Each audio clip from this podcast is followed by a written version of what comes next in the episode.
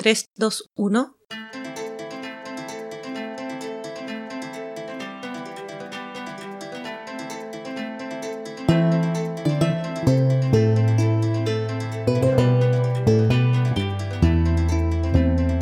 Y si nos enfocáramos en lo mejor, quizás podríamos inspirar y llevar a más gente a la acción positiva y no a la crítica, que es donde se quedan todos siempre, ¿cachai? En como, oh no, el gobierno no hace nada y no sé quién no hace nada y no es la forma, siento yo. Siento que la forma es ver qué puede hacer uno, o sea, en tiempos de, de cambios profundos que estamos viviendo, eh, a nivel social, medioambiental, político y de todo, como que uno tiene que decir cómo yo puedo ser un ejemplo, cómo yo puedo personificar el cambio en mí misma, en mis acciones, en lo que yo hago.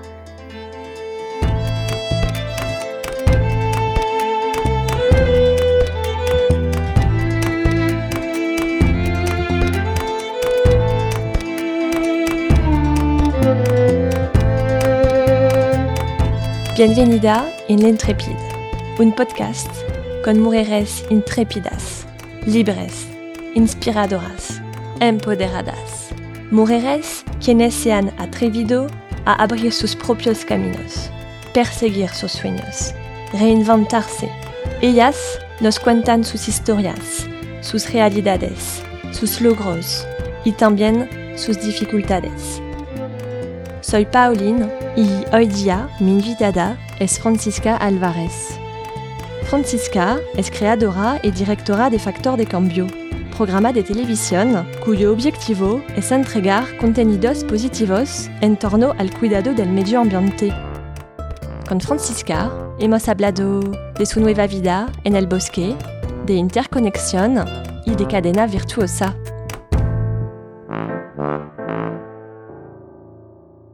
Hola, buenos días, uh, Fran. ¿Cómo estás? Buen día, muy bien. Acá en el sur de Chile, en la comuna de Puerto Varas, en un bosque. Así que puede que, que nuestra señal de internet y todo esté un poquito baja. sí, sí, de hecho nos conocimos uh, hace un año, grabamos uh, un episodio juntas y cuando te avisé que hace unos días que iba a ponerlo uh, al aire, me dijiste que todo había cambiado tanto. Uh -huh. Así que bueno, aquí estamos y yo feliz de conversar contigo nuevamente. Y para empezar, cuéntame, este año, ¿cómo fue para ti? Eh, partió el año como, bueno, como todos yo creo, con un número bonito, 2020, con millones de ideas, de sueños, de proyectos, pero como que la vida dijo, no, no va a ser así.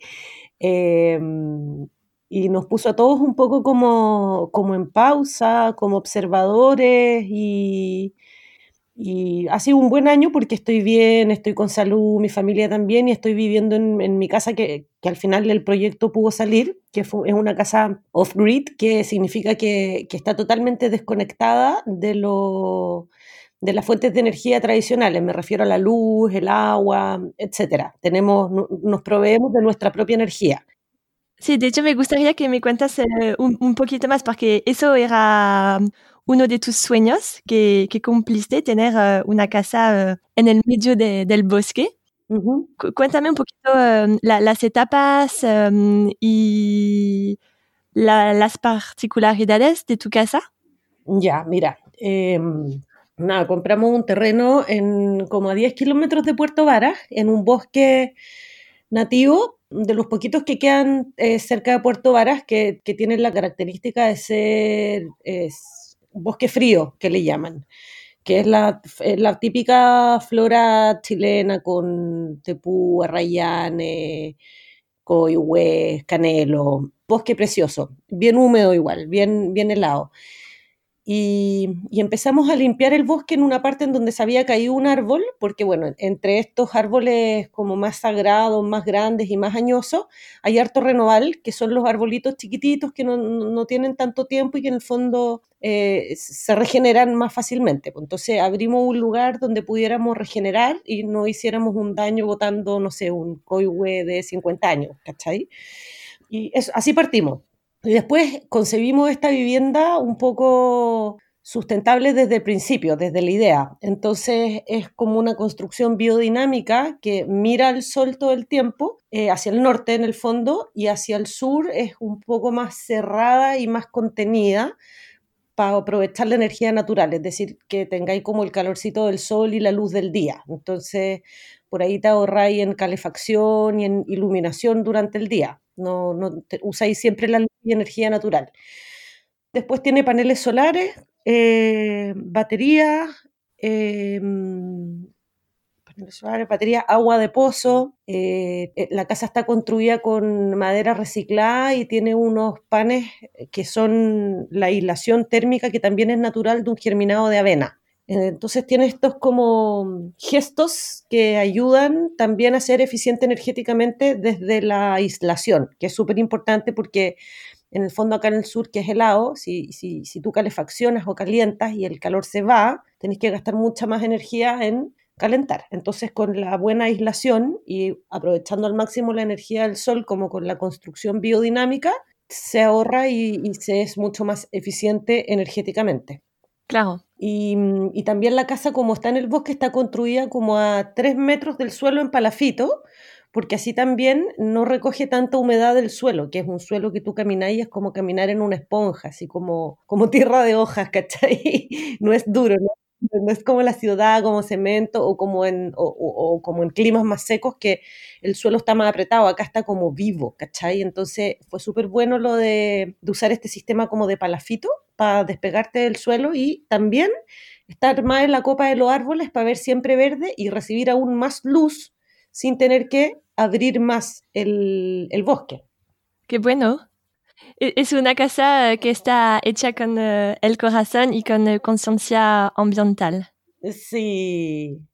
Es que en el fondo es como un proyecto que viene a reafirmar lo que venía haciendo desde harto tiempo y, a reflejar en el fondo todo lo que había absorbido en aprendizaje de ver en el fondo a otra gente haciéndolo, a otra gente lográndolo, eh, que se puede vivir afuera, que se puede vivir de otra manera, eh, y eso fue, fue, fue, es como la inspiración constante de Factor, de como en el fondo mi trabajo.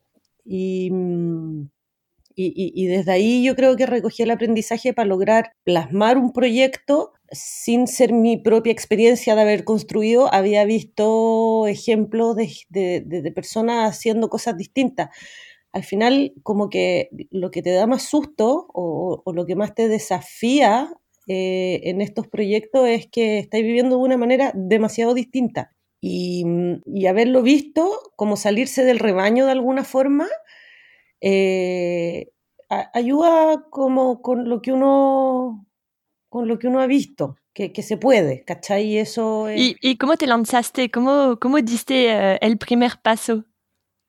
porque tú tenías eh, la idea eh, desde antes y bueno, al momento te dijiste ya, ok, lo voy a hacer. Sí, tenía la idea y pensaba que en verdad nunca se iban como a alinear los astros para que lo hiciera, porque imagínate hacerse una casa.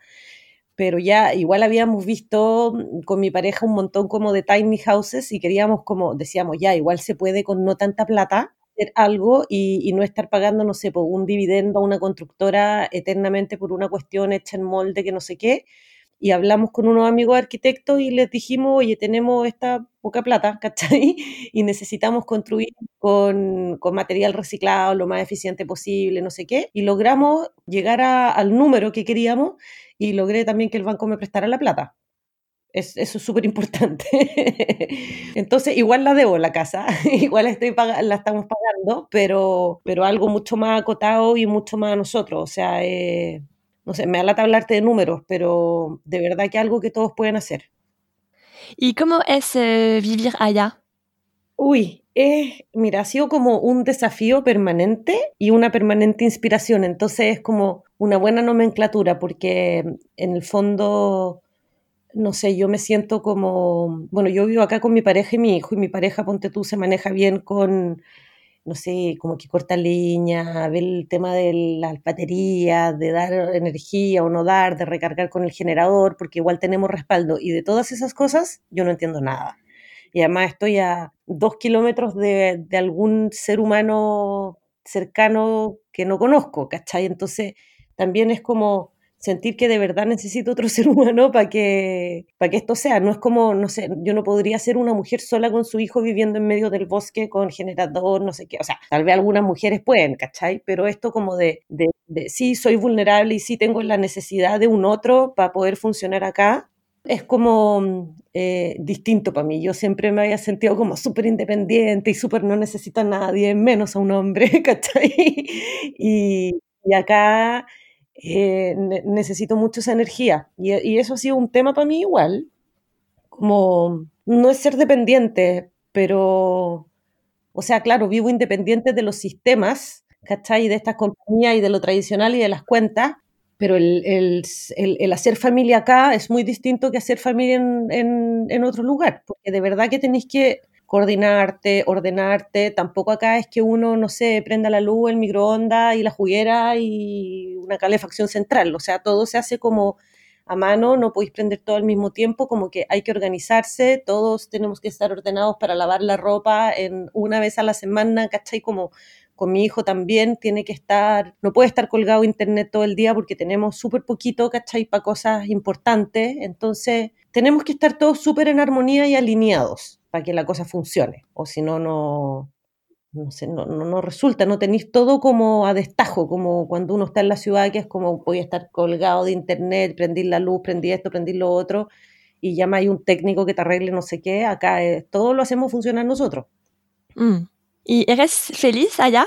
Sí, sí, estoy, como te digo, estoy como constantemente inspirada y asombrada por lo que me rodea, porque es como esto de vivir en el bosque, cambia afuera todo el rato y salís y hay millones de tonalidades de verde y aparecen nuevos muguitos, ahora están los hongos, ponte tú, no sé, hay hongos verdes, fosforescentes, como que son cosas tan distintas a las que uno ve y las tengo en mi jardín. Entonces es súper por, más que tengáis un mal día, si te vaya a dar una vuelta para afuera, eh, ya cambiaste el switch, no sé, vais a buscar huevo a las gallinas y, y, y, es como no podéis no agradecer el lugar y, y, la bendición de estar como, como en esta atmósfera al final, en este ecosistema que se sustenta solo y, y, y, sobre todo hoy día que, que, que, nadie puede salir a ninguna parte, ¿cachai? Como que eso uno lo ve y, y más agradecido el estar acá tan resguardado. Sí. Entonces eso obviamente eh, hace sentirte, mm, te hace sentir como en gratitud y eso claramente trae felicidad a tu vida, o sea, te sentís muy pleno, ¿cachai? Muy, muy bien. Bueno, Fran, eres uh, creadora del programa de televisión uh, Factor de Cambio, pero antes de hablar de eso, me gustaría conocerte un poquito más, tu camino desde niña ¿Dónde creciste y qué tipo de educación recibiste?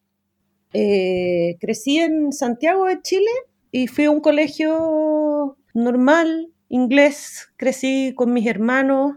Tengo un hermano y una hermana y con mis dos papás. Y como eso de los 14 me fui a vivir al campo, cerca de Santiago. Y ahí me cambié de colegio y me cambió un poco el panorama y, y, y, hice harta resistencia a ese cambio. No, no me gustó, me sacaron de la bulla, el ruido de Santiago, pero, pero hoy día me hace sentido. Hoy día siento que aprendí en, de esa vivencia en el campo, que fue corta para mí. Fue después en la universidad ya estaba en Santiago de vuelta. Fue como cuatro años. Pero eso fue más o menos en resumen.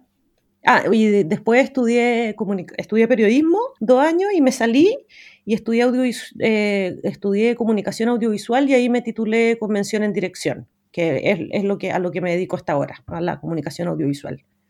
Y después de eso nació Factor de Cambio, ¿cierto? Harto rato después, como sí, unos 10 años o 15 años después de, de, haber salido de la universidad. O sea, tuve harto, eh, trabajé harto en producción de, de fotos y en, y en, audiovisual en tele también trabajé harto. O sea, como que ya tenía experiencia cuando decidí hacer factor. O sea, de hecho estaba trabajando en una productora que un amigo llegó con la idea de hacer un programa de sustentabilidad y con la idea súper en pañales, y, y, finalmente para mí eso dio forma de factor de cambio de un programa con mirada positiva, etcétera, etcétera, y él se fue y hizo Año Cero, algo así en el Canal 3, un reality que era como si es el fin del mundo y no tiene nada, ¿cómo puede sobrevivir? se llegó con la idea, pero él mutó en otra cosa y yo muté en factor de cambio como lo conocemos hasta el día de hoy. Sí, Factor de Cambio uh, era un proyecto súper uh, precursor en esta época. Sí, sí, como que no se hablaba de sustentabilidad, se hablaba de ecología, ¿cachai? Y no sé, igual a mí me hicieron bullying, así como Capitán Planeta, qué divertida, como qué tierna, qué amorosa, mira la weá que se le ocurrió hacer un programa ecología, ¿cachai? Era, no era como ahora que, que está en todos lados y que las marcas, eh, no, es, es, no estaba en ninguna parte, ¿cachai? Había que buscar la, los emprendimientos, ni siquiera se hablaba de emprendimientos, como que te juro que era un país distinto. ¿Y ese tema de la sustentabilidad siempre um, te gustó? Sí, pero no como, o sea, a mí siempre me gustó la naturaleza eh, y cómo vivir más cerca de la naturaleza, como que ese era mi llamado, como me sentía mucho más feliz y contenta en ambientes naturales, siempre desde chica quería como, no sé, típico tía ir de vacaciones a mochilear al sur y yo decía, yo quiero vivir en el sur, ¿cachai? Yo quiero vivir acá, no quiero vivir rodeada de cemento y, y, y más cerca de, de, de, la tierra, de la gente, como en algo más amable, más blandito. Es, ese era como mi rollo, no era como la sustentabilidad como la entiendo hoy día, que está ligada a la ciencia, a la tecnología, a un montón de cosas que en ese minuto yo no, no entendía. Como te digo, partió como una cosa más intuitiva de, y, y en el y en el proceso, en el camino he ido aprendiendo y todos hemos ido aprendiendo mucho más de, de las maneras de vivir amablemente con el planeta y, y, de cómo está interconectado. Aunque viváis en la ciudad, hay que, hay que cuidar los recursos naturales. Igual la vida se sustenta desde la tierra y desde la naturaleza. Lo que pasa es que uno no lo ve cuando está en, en un sistema más, alienado o más de ciudad, como que vaya al supermercado y, y o compráis un pollo, un huevo y no sabéis de dónde viene, cómo está ese pollo, no, no, uno no sabe, no tiene por qué saber, ¿cachai? Y así con todo. Entonces, eh, uno se va como, cuando vaya aprendiendo, por lo menos yo con la experiencia que he tenido, me he ido sensibilizando con esos temas porque los he visto. Y de manera concreta, ¿cómo hiciste para empezar y armar el proyecto, por ejemplo, los distintos recursos económicos, humanos, técnicos. Cuéntame un poquito. Lo que pasa es que estaba en una productora trabajando que yo en ese tiempo estaba casada y la productora era de mi marido con su socio. Y, ellos eh, me apoyaron y me ayudaron y estaban todos los recursos técnicos de la productora, más la idea de Pablo, que fue este amigo que te cuento, eh, estaba todo ahí. Y justo como los dueños de la productora, que eran mi marido y su socio, se fueron a trabajar al gobierno en esa época y yo me quedé a cargo de la productora y la productora en ese tiempo hacía como móviles de deporte y otras cosas que eran más duras para mí, entonces como que me dieron la pasada para hacer este proyecto y como estaban trabajando en el gobierno, justo fue el primer año del Ministerio del Medio Ambiente y me auspició el Ministerio del Medio Ambiente y más amigos audiovisuales que les pedí para ayuda, para hacer la cámara, para el piloto, para esto, para lo otro, conversar con mucha gente, alimentar la idea, probar, ir al canal claramente, mostrar los pilotos, hacer correcciones y, y, en resumen fue eso, como que tenía los recursos para hacerlo eh, porque estaba esta productora atrás mío que, y que, que, tuvo la confianza en mí para pa dejarme hacerlo, en el fondo, y apoyarme además con la gestión de la producción ejecutiva, que era lograr que se vendiera para que tuviéramos recursos. Claro. En esa época no era ir a una empresa como hoy día y, y estaban con un proyecto de sustentabilidad transformándose a... No, no, había ni una empresa que estuviera en eso. Entonces fue como ideal que, que fuera el primer año del Ministerio del Medio Ambiente, ¿cachai? Que quisieran eh, en el fondo apoyar y comunicar estas ideas positivas y, y, de educación para la gente en torno al cuidado del medio ambiente. Fue un gran uh, desafío para ti. Sí, sí, tocar hartas puertas y hartos portazos de no también entre medio. Eh, como todo emprendimiento, tiene, necesita harta fuerza y harto empuje. Y, y cada temporada es lo mismo es ir, tocar puertas, reinventarse, no sé, buscar una manera mejor de hacerlo, como que nunca es fácil, te diría. Y este formato uh, televisual combina uh, las imágenes y las historias. Para ti, las uh, imágenes son importantes? Son súper importantes porque como yo venía del mundo de la foto y no quería hacer un programa de denuncia ni de polémica, que es como se construye la tele, y el relato audiovisual en general, que es con el guion aristotélico, que es que tú muestras un conflicto y ese conflicto tiene un desarrollo, pero presentas el conflicto. O sea, yo tengo que decir eh, la calidad del aire en Santiago está mala y si seguimos así, las partículas por millón nos van a terminar ahogando de aquí al 2050, no va a existir la vida. Ese, así debiese partir, pero partimos desde un lugar positivo y propositivo, que es como hay un grupo de gente que está estudiando un sistema de movilidad en Santiago para reducir las emisiones de carbono. Entonces, partimos con la solución. Y desde ese lugar era súper importante para atraer al público que las imágenes fueran muy bonitas y, que te den, que, en el fondo sea bello, para que te den ganas de verlo y digáis como, oh, sí, te, te, llegue esa inspiración y te den ganas de hacer un cambio en tu vida por algo mejor y que te traiga felicidad, que tenga ese sentido. Es como mm, una cadena virtuosa, como yo veo algo bueno, hago algo bueno y, y, eso, eh, el gran recurso fue las imágenes, mostrar naturaleza, mostrar gente contenta, mostrar gente haciendo cosas, eso. Y ese foco positivo y mm, propositivo era algo uh, súper importante para ti. Súper importante porque a mí me chocan en las imágenes de... Siempre doy el mismo ejemplo, debería buscarme otro, pero en esa época era la matanza de ballenas en Taiji, que, que mostraban así como los mares llenos de sangre y que los chinos o los japoneses usaban la aleta de estas ballenas para hacer no sé qué sopa. Y yo encontraba que era así como que no podía ver un minuto esa cuestión porque yo veo que le hacen daño a un animal y me muero, ¿cachai? No puedo verlo, no, no puedo. Y sentía que la tele estaba llena de cosas que uno no quiere ver, ¿cachai? Como, no, no es una, no lo digo como en negación, pero son cuestiones súper fuertes que no te llevan a una acción positiva, sino que te llevan a un rechazo. Entonces yo no quería provocar ese rechazo, quería provocar el, hay una salida, hay una forma de hacer las cosas. Sí, y el mundo necesita también eh, escuchar nuevas historias.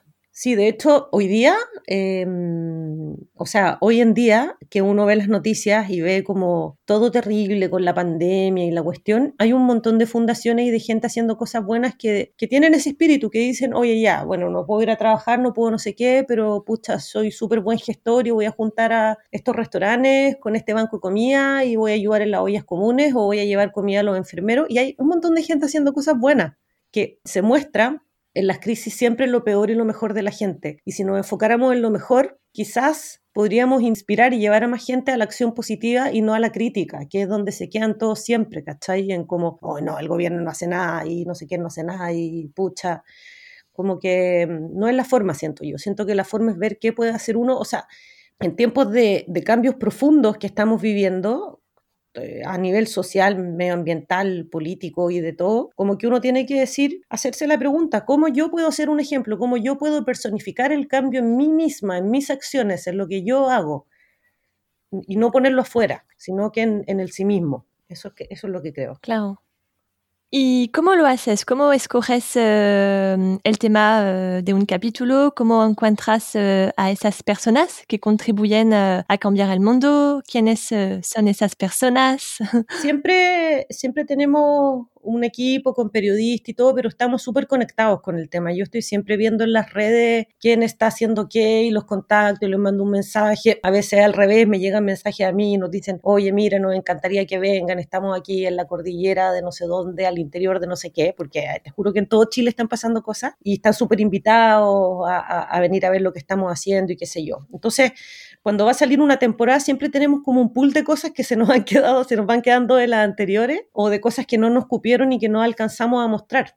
Y, mm, y nada, pues buscamos que la historia tenga, eh, tenga el, contenido eh, apropiado para el programa, que tenga un buen discurso, que tenga claridad, que tenga lucidez, lo que quieren comunicar y nosotros lo apoyamos poniéndole forma desde las imágenes y juntando todo, pues, haciendo la nomenclatura para que sea un producto al final que, que, la gente pueda ver y entender, que sea siempre como que te deje algo, que sea educativo. O sea, no es como mira lo que estoy haciendo, sino que es mira lo que estoy haciendo y así se hace.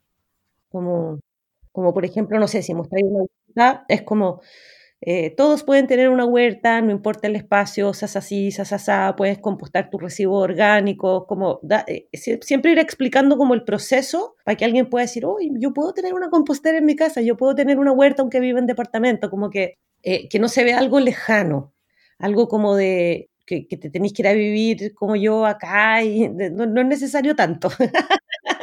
se pueden hacer pequeños cambios y, y va a ser positivo. Y, tomar conciencia también, por ejemplo, cuando mostráis, no sé, la conservación del huemul en Aysén, o la ranita de Darwin, o el pingüino rey, o qué sé yo, igual le estáis diciendo, oye, esto pasa en Chile, en tu país, y estas especies hay que cuidarlas desde, desde, todos, los, desde todos los lugares, desde tus decisiones de consumo, todo afecta, está todo conectado, pero pero uno no necesariamente conoce que hay estos parques, que hay estas especies, que están en el estado en que están, no sabía el esfuerzo que, que toma para la gente cuidarlo. Entonces hay que mostrarlo, hay que, hay, hay que mostrar esas cosas, para que la gente sepa lo que tiene en el fondo. Sí. Y uh, uno de, de, la meta de Factor de Cambio es también uh, promover las culturas locales y uh, conocer las tradiciones que se están perdiendo.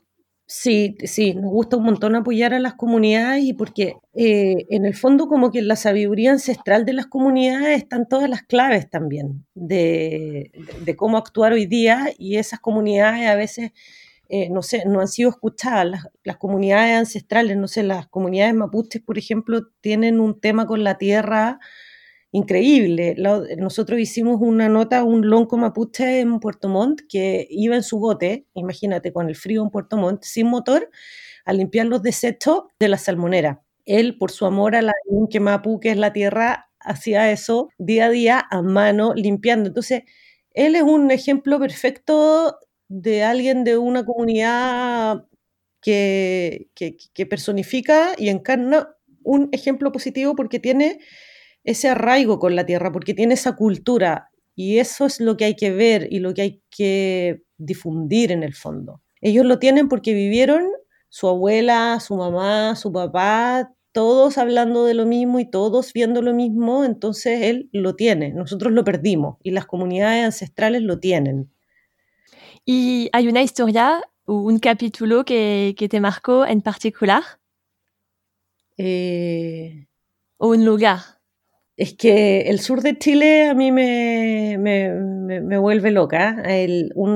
Hicimos un, hemos ido a varios, pero ponte tú a mí el Parque Tahuatahua, que queda aquí cerca, eh, es de, los que más me ha gustado, así, de, de parque, es un parque privado, pero es uno de los parques así que, que los senderos están perfectos, que no hay ni una basura, que llegáis a un lugar la montaña, un, a la laguna que es un lugar que tú decís no puede ser no puede ser, esto lo dibujó, lo dibujó Dios, o sea, sentís que las catedrales pueden ser eh, lugares naturales y, sentís la conexión con Dios, con algo más grande que tú, como en ese lugar me tuve esa sensación que de esa belleza ya como infinita, perfecta y ahí me pasó eso, pero en general como que me pasa todo el rato, como que voy, aunque vaya a la casa una señora que recicla PET y hace macetero, yo quedo, quedo feliz, quedo alucinada. Siempre me encanta, te lo juro. Y mm, tengo también harto amor por la Fundación Mingaco, que es una fundación en San Bernardo, que es un grupo de gente que, observando las necesidades de su propia comunidad, transformó un microbasural en un lugar de, aprendizaje experiencial del cuidado del medio ambiente en conjunto con la comunidad. Y, a ello, bueno, he seguido, lo estoy apoyando ahora en un documental que están haciendo.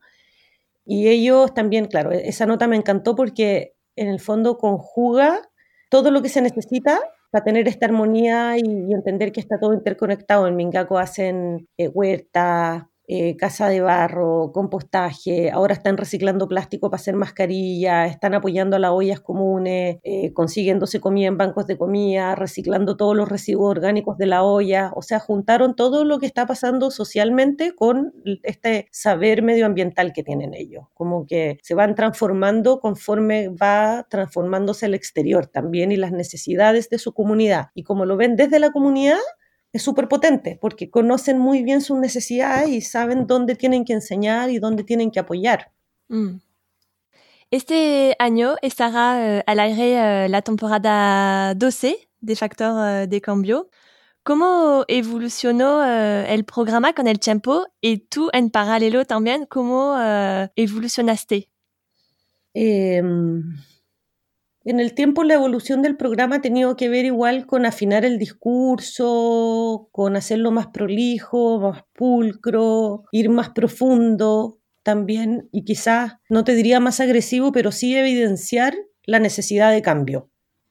Como reconocer que de verdad tenemos un problema, que de verdad todos tenemos que cambiar nuestros hábitos, de verdad el, el tiempo ya ya se nos acabó. O sea, ya como que ahora es un fact que hay que, que, hay que cambiar nuestro, nuestro modelo de consumo y qué sé yo. Vivimos con, con un diseño que existe desde la revolución industrial, que era para otra cantidad de gente en el mundo, con otras necesidades y con otro escenario, y eso no puede seguir siendo así. Tiene que cambiar. O sea, ya no es el mismo mundo y, los recursos son finitos, se van a acabar entonces este modelo extractivo que planteó la revolución industrial, que es como sacar, sacar, usar, usar, hacer, hacer, hacer y a un costo barato, barato, barato, y ya no, no, no, no, puede ser que el precio de las cosas sea el único canon que tú tienes al momento de comprar. O sea, eso está como pasado de moda, siento yo, como que hoy día no puede ser tu único criterio de compra el, el precio.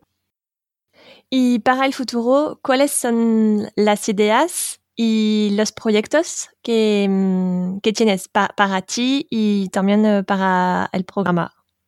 Eh, no sé, estoy con ganas ahora de hacer algo más, como quizás un factor de cambio desde casa, desde aquí del bosque, y mostrar lo mejor de factor, algunos capítulos como repetirlo y eso me gustaría hacer, estoy como pensándolo con el canal, como que tenemos que ver cómo, cómo darle forma, está como la idea. Eso por ahora, en, en, este tiempo como de pandemia y de que no se puede salir a grabar, pero después yo creo que seguir, seguir como evangelizando en torno al cuidado del medio ambiente, porque siento que, que es súper, súper, súper necesario y, y, nada, como que la pandemia igual ha visibilizado la relación entre lo social y lo medioambiental. O sea, hoy día yo creo que estamos todos convencidos de que si destruimos la naturaleza, que es el, sistema que sustenta la vida, no podemos proteger nuestra propia salud. Y eso está hoy día de, de perogrullo, como se dice. Entonces hay que seguir mostrando cuáles son las formas de vivir más amablemente con el planeta y no importa que hayan otros medios ya haciendo lo mismo y otros programas haciendo lo mismo, porque se necesita mucho, mucho, mucho, mucho, mucho más. Es, lo que te decía al principio, es como, como nosotros en estos tiempos de cambios profundos llevamos a la vivencia lo que estamos viendo en el día a día, en las redes sociales y qué sé yo, o en la tele. Tenemos que, que, que lograr que, que, lo de afuera se una con lo de adentro y que genere un cambio de verdad. Mm. ¿Dónde o en qué cosas encuentras uh, inspiración? Bueno, en la naturaleza, supongo.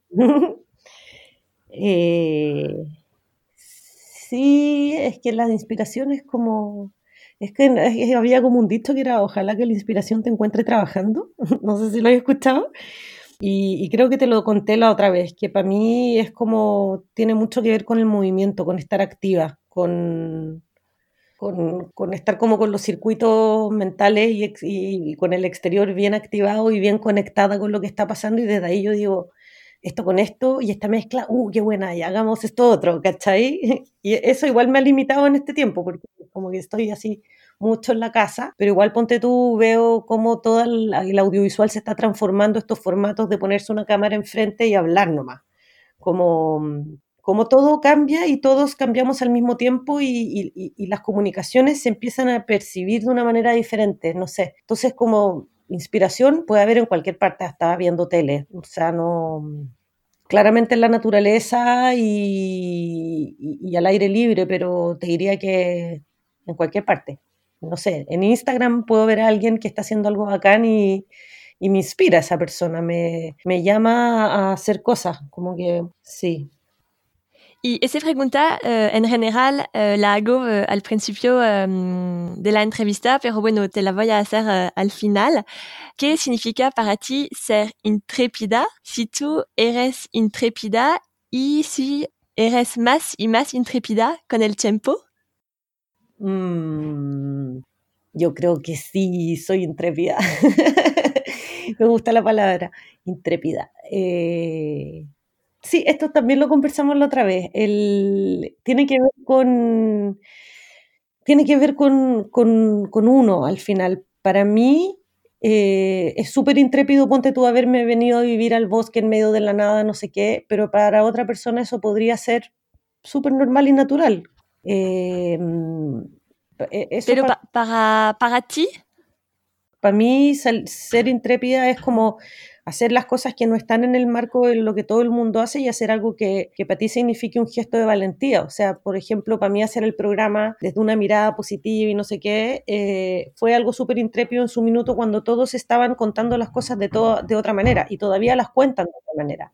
Eh, venir, salirte del sistema y venirte a vivir al bosque sola eh, es salirte de la comodidad y eso tiene que ver un poco con, creo yo, ser intrépida, salir de la, de, de la comunidad de, comodidad de tus propios límites. Y la última pregunta, bonus. ¿A quién te gustaría escuchar en este podcast, L'Intrépide? Mm, mm, mm, a la Nico de la Fundación Mingaco, ella tiene mucho que contar. Dale. Muchas gracias, Fran. Oh, se me hizo muy cortito. Muchas, muchas, muchas gracias a ti, qué bacán.